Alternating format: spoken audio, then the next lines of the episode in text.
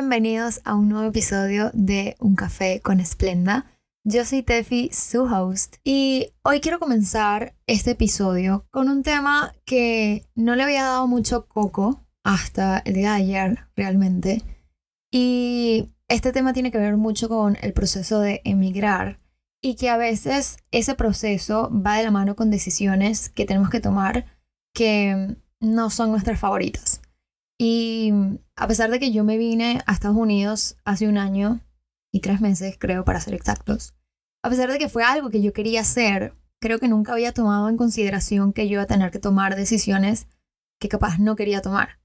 Y este mes de diciembre tuve que tomar una decisión que justamente el día de ayer empezó a afectarme sentimentalmente, mentalmente, físicamente, no sé cómo decirlo, pero de todas las maneras. Y es que estas van a ser las primeras navidades que voy a pasar lejos de mi familia. Y además de eso, mi novio ayer se fue a Venezuela a pasar navidades con su familia, which is totally fine. Obviamente él está en todo su derecho de pues pasar las navidades con su familia. Y ahorita lo digo de esta manera, ahorita estoy tranquila, ahorita puedo hablar de eso. Pero hace una hora estaba siendo una niña malcriada y egoísta, pensando en que qué bolas que mi novio sí puede ir a Venezuela a visitar a su familia y pasar Navidad con su familia y yo no puedo. Y no es porque no pueda, es porque tomé la decisión de pues hacer eso para poder tener un futuro aquí. Y obviamente ha sido una decisión difícil, ha sido una decisión que en verdad no la tomé el día de ayer, sino hace meses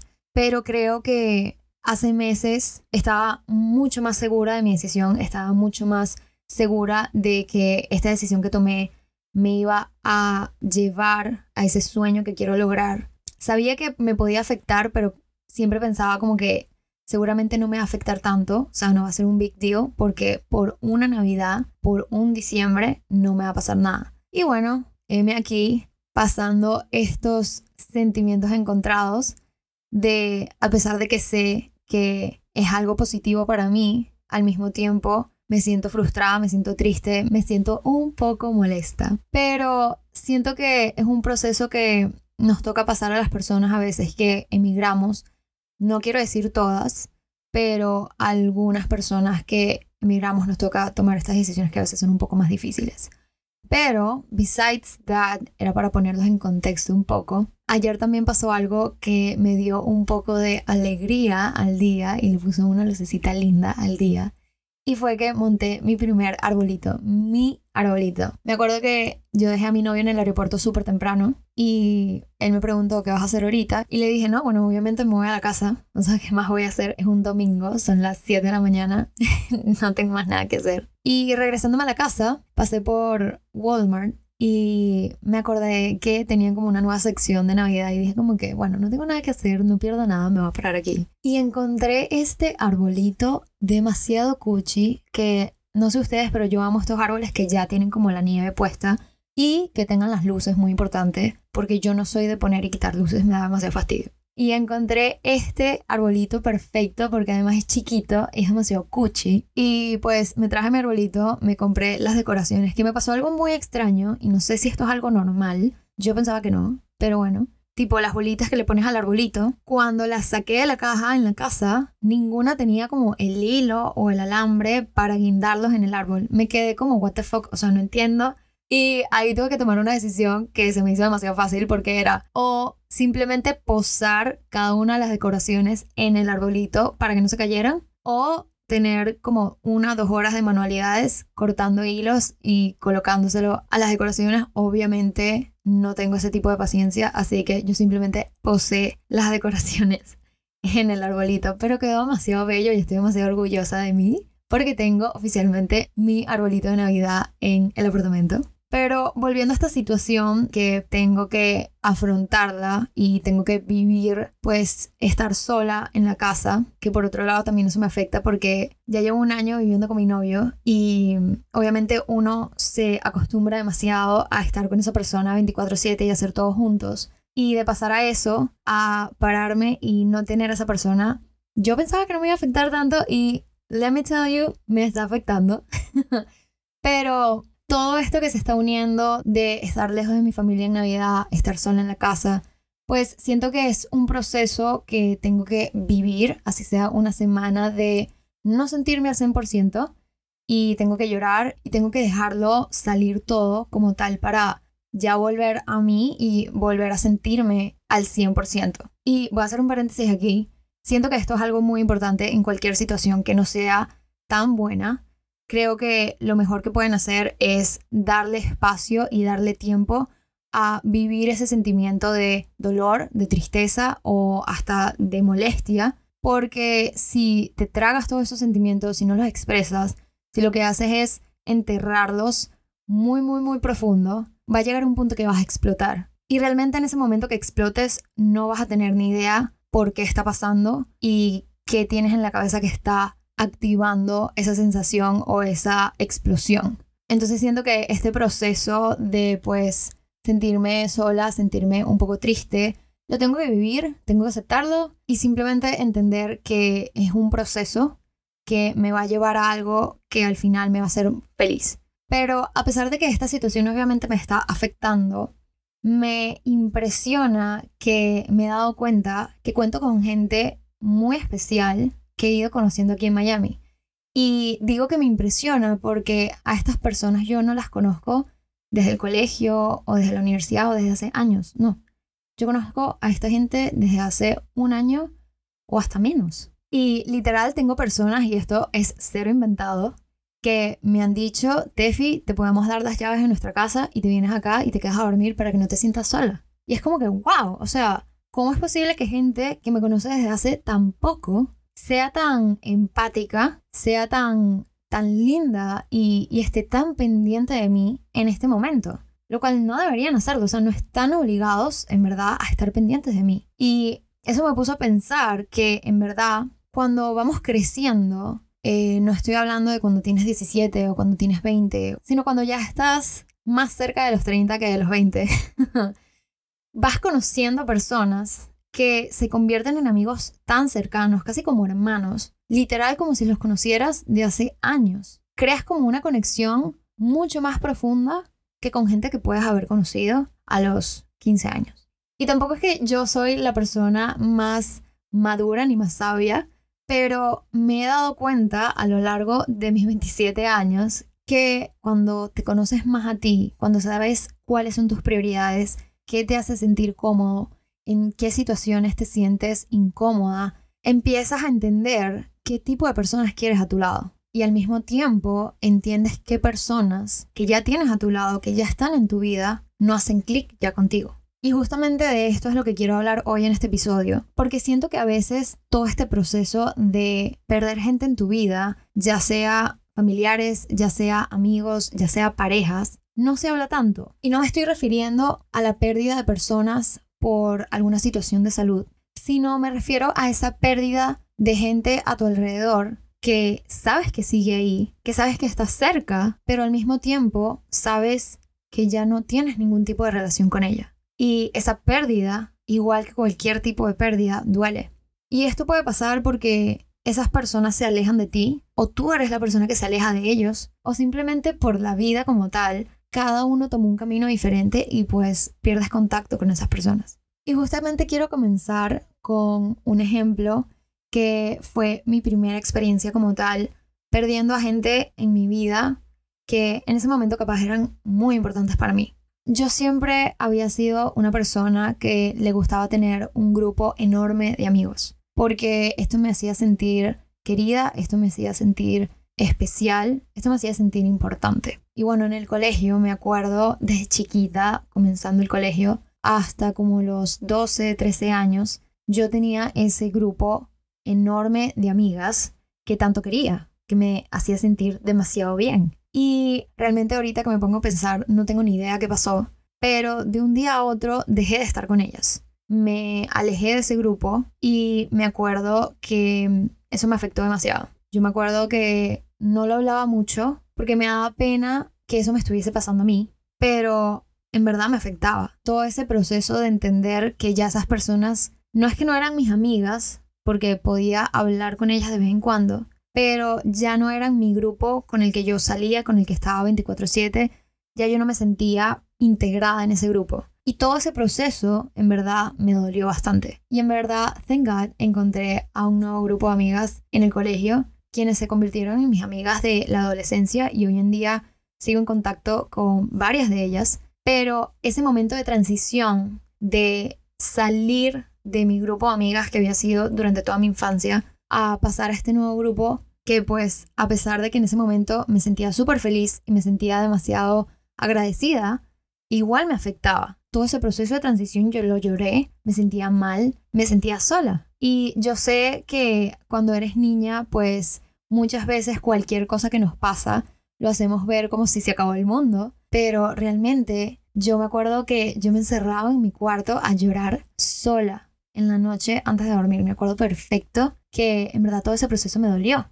Y ahora que lo pienso, en verdad me doy cuenta que a esta edad uno no se conoce al 100%. Uno no sabe qué personas quiere a su lado, qué valores quiere que esas personas tengan para que uno se sienta cómodo. Y por esto dejamos entrar a un gentío a nuestra vida porque pensamos como que mientras más mejor. Bueno, eso era lo que yo pensaba, porque obviamente tenía ese chip de que si tenía un grupo de amigos enorme, entonces me iba a sentir mejor, me iba a sentir más querida.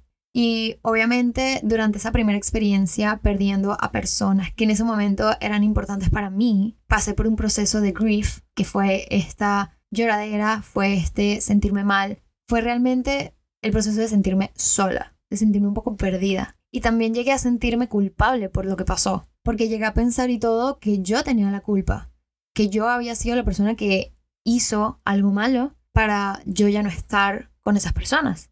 Y creo que esto fue más que todo porque a esa edad realmente no me senté a analizar bien lo que había pasado. Y si le soy sincera, no le paré tanto. A pesar de que me dolió, como que simplemente pasé página y ya. Y enterré esos sentimientos. Ponía como una barrera de decir que yo estaba bien y yo no iba a dejar que las otras personas se enteraran de que capaz esto en verdad sí me estaba afectando.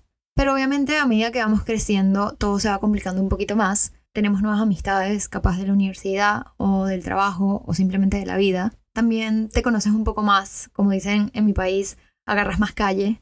Y este refrán, que me encanta, me da mucha risa, se refiere más que todo a que uno cuando está en el colegio, uno está dentro de una burbuja, que siempre ves a las mismas personas. Máximo conoces a algunas personas en dos colegios, pero estás dentro de esa burbuja de la gente que está en tu colegio y que vive cerca tuya no sabes qué existe fuera de ella. En cambio, ya cuando te gradúas, empiezas la universidad, empiezas un trabajo y empiezas a conocer gente fuera de esa burbuja, agarras calle y empiezas a ver que hay gente más allá de lo que tú conoces. Y bueno, eso es agarrar calle, se los presento. Pero bueno, como estaba diciendo antes, eh, obviamente uno va creciendo y vas desarrollando como esa persona que eres hoy en día. Y con todo esto estableces tus intereses, tus metas en la vida, el estilo de vida que quieres tener y también tus límites. Tus límites con las personas que están a tu alrededor. Y estos límites te ayudan a saber el tipo de persona que quieres a tu lado. Pero al mismo tiempo te ayudan a darte cuenta qué personas están a tu lado que maybe ya no están en la misma sintonía que tú. A mí me pasaba mucho que yo era una people pleaser. Yo intentaba complacer siempre a todo el mundo para caerle bien a todos. Y me acuerdo que favor que me pedían, yo siempre decía que sí. Así fuese una locura el favor, siempre era la primera en decir yo te ayudo. A pesar de que capaz realmente no quería hacerlo. ¿Por qué? Porque sentía que si decía que no, si no estaba para esa persona, ya esa persona no iba a querer ser mi amiga. Me acuerdo que también a veces, y esto ahorita que lo pienso es muy heavy, pero a veces cuando estaba con mi grupo de amigos, ya sea el colegio, en la universidad, me acuerdo que maybe hacían algún tipo de comentario que no me gustaba o hacían algún tipo de chiste hacia mí que realmente me parecía ofensivo y no me gustaba para nada. Pero en el momento no decía nada ni enfrentaba a la persona, ni siquiera peleando, simplemente diciendo como que, mira, ¿sabes qué? Bájale un poco porque no me está gustando lo que estás diciendo. Porque sentía que en el momento que yo simplemente dijera algo, esa persona iba a alejarse. Entonces, obviamente, al querer siempre complacer a los demás, todo el mundo me decía que era súper pana, que era la persona más chévere del mundo y tenía este grupo enorme, me acuerdo, en la universidad. Pero deep down no era yo al 100%.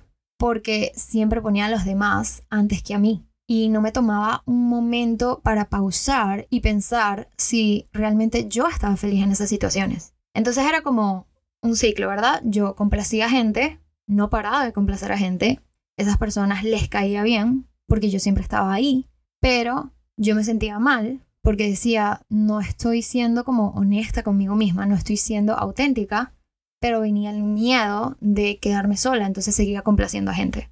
Entonces era como un ciclo un poco tóxico que me ponía yo sola. Y con esto obviamente pensaba que la gente que tenía alrededor eran mis amigos de verdad, o era por ejemplo mi pareja para toda la vida. Cuando yo, al no ser auténtica ni pensar en mí, no me daba cuenta que esas personas capaz no encajaban conmigo. Pero ese miedo que les comenté a estar sola, a perder gente, evitaba que yo hiciera algo al respecto.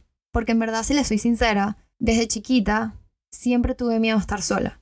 Hoy en día es muy diferente. Hoy en día disfruto mucho mi alone time, aunque, to be honest, hoy exactamente me afecta un poco estar tan sola. Pero normalmente soy una persona que disfruta bastante el estar sola y el tener tiempo conmigo misma. Pero esta nueva versión de mí que le gusta estar sola nació literalmente el año pasado. Entonces, en verdad, desde chiquita hasta hace un año tuve miedo a estar sola, a no ser suficiente para tener un grupo de amigos o una pareja que me amara tal cual como soy, sin estar pretendiendo ser alguien más. Pero, thankfully, a la medida que vas creciendo, te vas dando cuenta que perder personas a tu alrededor es parte del proceso de encontrarte a ti misma y stay true to yourself. Y también te das cuenta de maybe porque a veces cuando crecemos también se nos hace un poco más difícil encontrar a nuevas personas que encajen en nuestra vida, porque ya eres un poco más selectivo con las personas que dejas entrar. Y les quiero dar el ejemplo perfecto del momento en el que yo me di cuenta que perder gente a tu alrededor es parte del proceso de crecer. Y no digo de crecer simplemente que hoy tienes 20, mañana tienes 30, no es el proceso también de crecer tú como persona, de hacerle cambios a tu vida, de mejorar.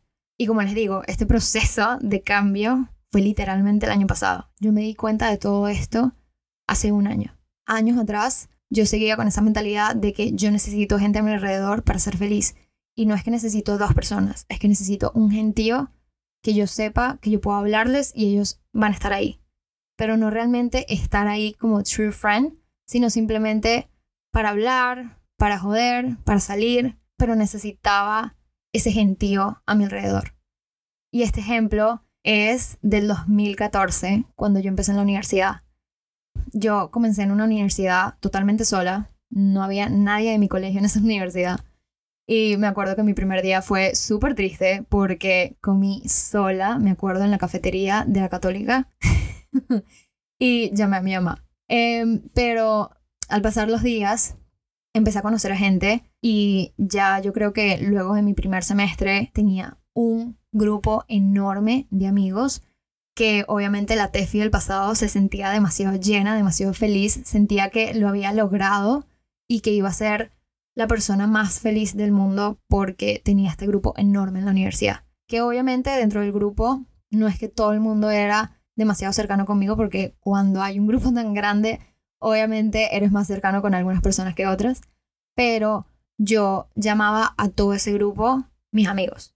Y por mucho tiempo me sentí demasiado feliz, hice demasiados planes con ellos, me disfruté demasiado esa época de la universidad gracias a ese grupo, pero al graduarnos, ya fast forward 2020, cada uno empezó su vida, cada uno empezó a tener una vida de adulto, de tenemos que encontrar trabajo, de necesito pagar mi carro, necesito pagar la gasolina, para salir ya no hay papi transfer, ahora es sale de mi bolsillo para poder salir y tomarme algo o comerme algo con mis amigas. Y bueno, empieza todo este proceso de cambio para todos nosotros y yo poco a poco empecé a sentirme un poco desconectada del grupo. No me pregunten cómo, pero de un día a otro, cada vez que salíamos, me sentía un poco más desconectada. No me sentía parte del grupo me sentía como un outsider. Y esto tuvo mucho que ver porque llegó un punto de mi vida que yo me cansé de ser tan people pleaser, de siempre decir que sí, de siempre estar para la persona. Y comencé a decir que no, y cambié eso, por mi salud mental, más que todo. porque me sentía agotada mentalmente por siempre estar para la persona. Y en el momento que yo pedía lo mismo, no sentía que recibía lo mismo. Entonces empecé a analizar y a darme cuenta que capaz muchas de las personas que seguían ahí era porque yo las ponía delante de mí. Sin importar cómo yo me sintiera, sin importar mis intereses, ellos iban de primero. Cuando empecé a colocar de primero mis necesidades y comencé a trabajar en mí, en mi salud mental, en mi salud física, empecé a hacer muchos cambios en mi vida y empecé a decir que no cuando realmente lo sentía, simplemente me puse mi de primera, ahí comencé a perder gente de ese grupo. Y aunque este era un gran miedo que siempre había tenido y nunca había querido enfrentar, entendí que es parte del proceso de crecer. Aquí no quiero decir que fue mi culpa, que fue culpa de ese grupo, porque no hay culpables en verdad. La gente simplemente al crecer puede ser que vayan por el mismo camino o puede ser que vayan por caminos diferentes. Y no es culpa de nadie eso.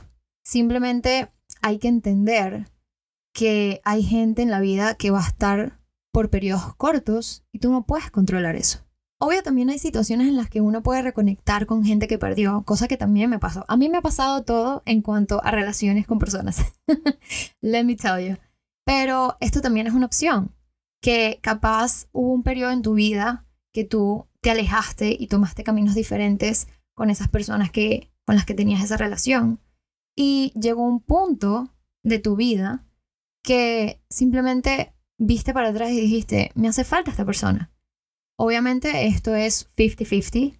Eh, tú puedes tocar la puerta, pero la otra persona tiene que abrirla. Pero si realmente esa relación en el pasado fue genuina, fue bonita, créeme que esa persona no va a tener ningún problema en entender lo que te pasó en ese momento y abrirte la puerta para volver a reconectar. Pero cuando estableces tus límites y sabes qué tipo de personas quieres en tu vida, es normal perder a gente. Porque como les dije, te conviertes en una persona selectiva con la gente que le quieres dar tu tiempo. Ya no es mientras más mejor. Ahora prefieres la calidad antes que la cantidad. Y es que te das cuenta que capaz lo que mantenía amistades o relaciones en el pasado era el hecho de no darle importancia a tus necesidades. Al tener un nuevo mindset en el que estás claro de lo que quieres, en el que te pones a ti de primero, esas amistades que capaz no eran tan honestas o capaz simplemente mm, ya no están en esa nueva sintonía que tú estás, se empiezan a alejar. Porque como les dije antes, hay personas que llegan a tu vida para quedarse por una temporada y no para siempre. Es como un cohete. Cuando un cohete despega, al llegar a cierta altura, hay unas partes del cohete que se separan, ¿verdad? Bueno, esto es exactamente lo que pasa con personas en tu vida. Hay personas que no están preparadas para llegar a la altura que tú vas a llegar. No porque sean malas personas, ni porque sean menos que tú, sino porque simplemente no pudieron ir a donde tú ibas, porque ya no están en la misma sintonía que tú. Y eso está totalmente bien. Y por eso es tan importante y hago tanto énfasis en que te conozcas a ti mismo, en trabajar en ti, en crecer como persona, porque esa es la única manera que vas a saber realmente qué personas quieres a tu lado. Vas a querer personas que tengan los mismos intereses que tú, vas a querer personas que tengan los mismos valores que tú. Obviamente no van a pensar exactamente igual, porque eso es imposible, pero personas que resuenen con lo que tú crees. Personas que cuando estés en tus peores momentos estén ahí. Y cuando logres algo, lo celebren como si fuese su propio logro. Tú mismo te vas a dar cuenta poco a poco de qué personas quieres en tu vida y qué personas simplemente no iban contigo. Y con esto también quiero que entendamos que realmente nunca perdemos a alguien en nuestra vida. Yo sé que el enfoque del episodio es todo este tema de perder gente en tu vida, pero si nos ponemos a pensar, nunca perdemos a la gente. Porque realmente lo que pasa es que cuando alguien se va de tu vida, es en verdad porque sus energías y tus energías ya no están alineadas y puedes sentirte triste por eso.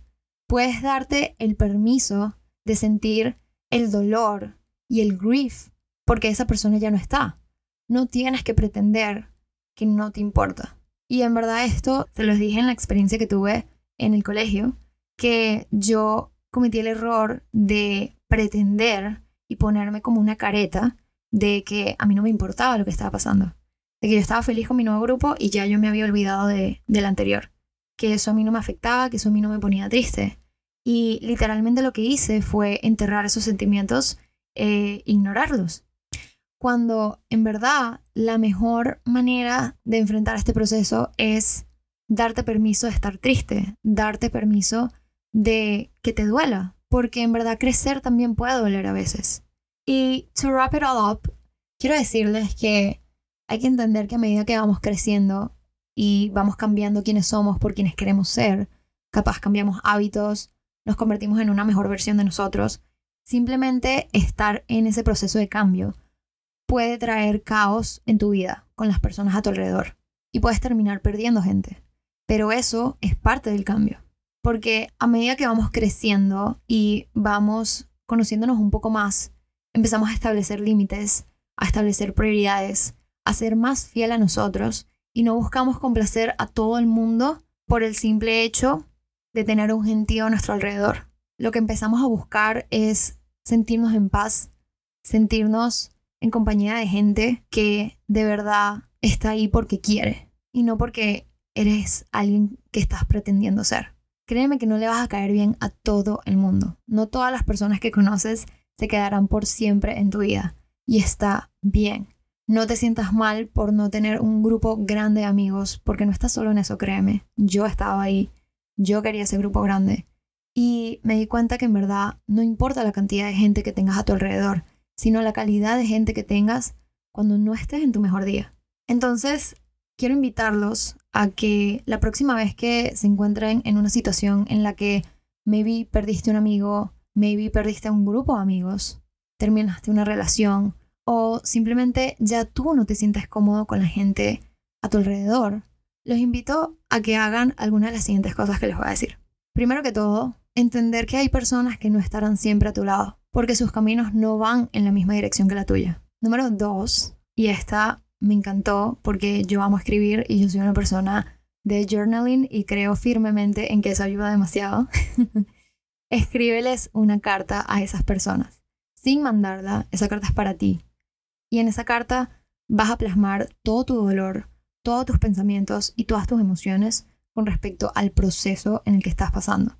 Cómo te hizo sentir el perder a esa persona, a esa pareja, a ese amigo, a ese grupo de amigos. Y te vas a quedar con esa carta todo el tiempo que necesites, la vas a leer las veces que necesites y cuando te sientas preparado, la quemas, como para dejar ir toda esa tristeza.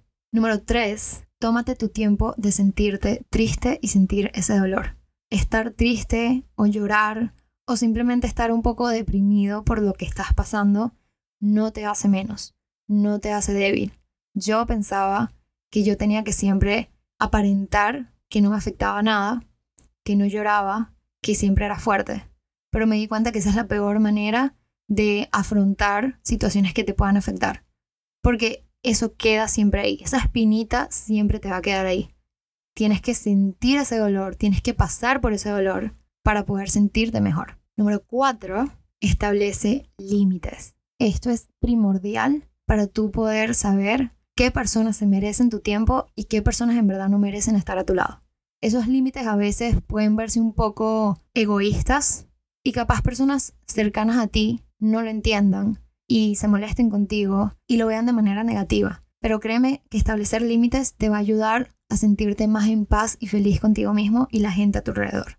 Y por último, les quiero dejar este punto que también me gustó bastante, que fue que a pesar de que pases por este proceso de perder gente en tu vida, que yo sé que a veces puede doler bastante y puede llevarte a querer encerrarte, más que todo cuando son relaciones amorosas, esto tiende a pasar. Pero te invito a que te abras a nuevas personas.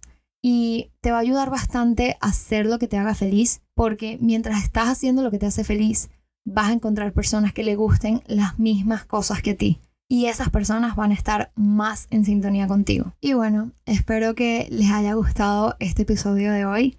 Este es un tema que a mí de verdad me encanta y me ayudó bastante hablarlo eh, y compartirles todas mis experiencias que he tenido con respecto a perder gente en mi vida.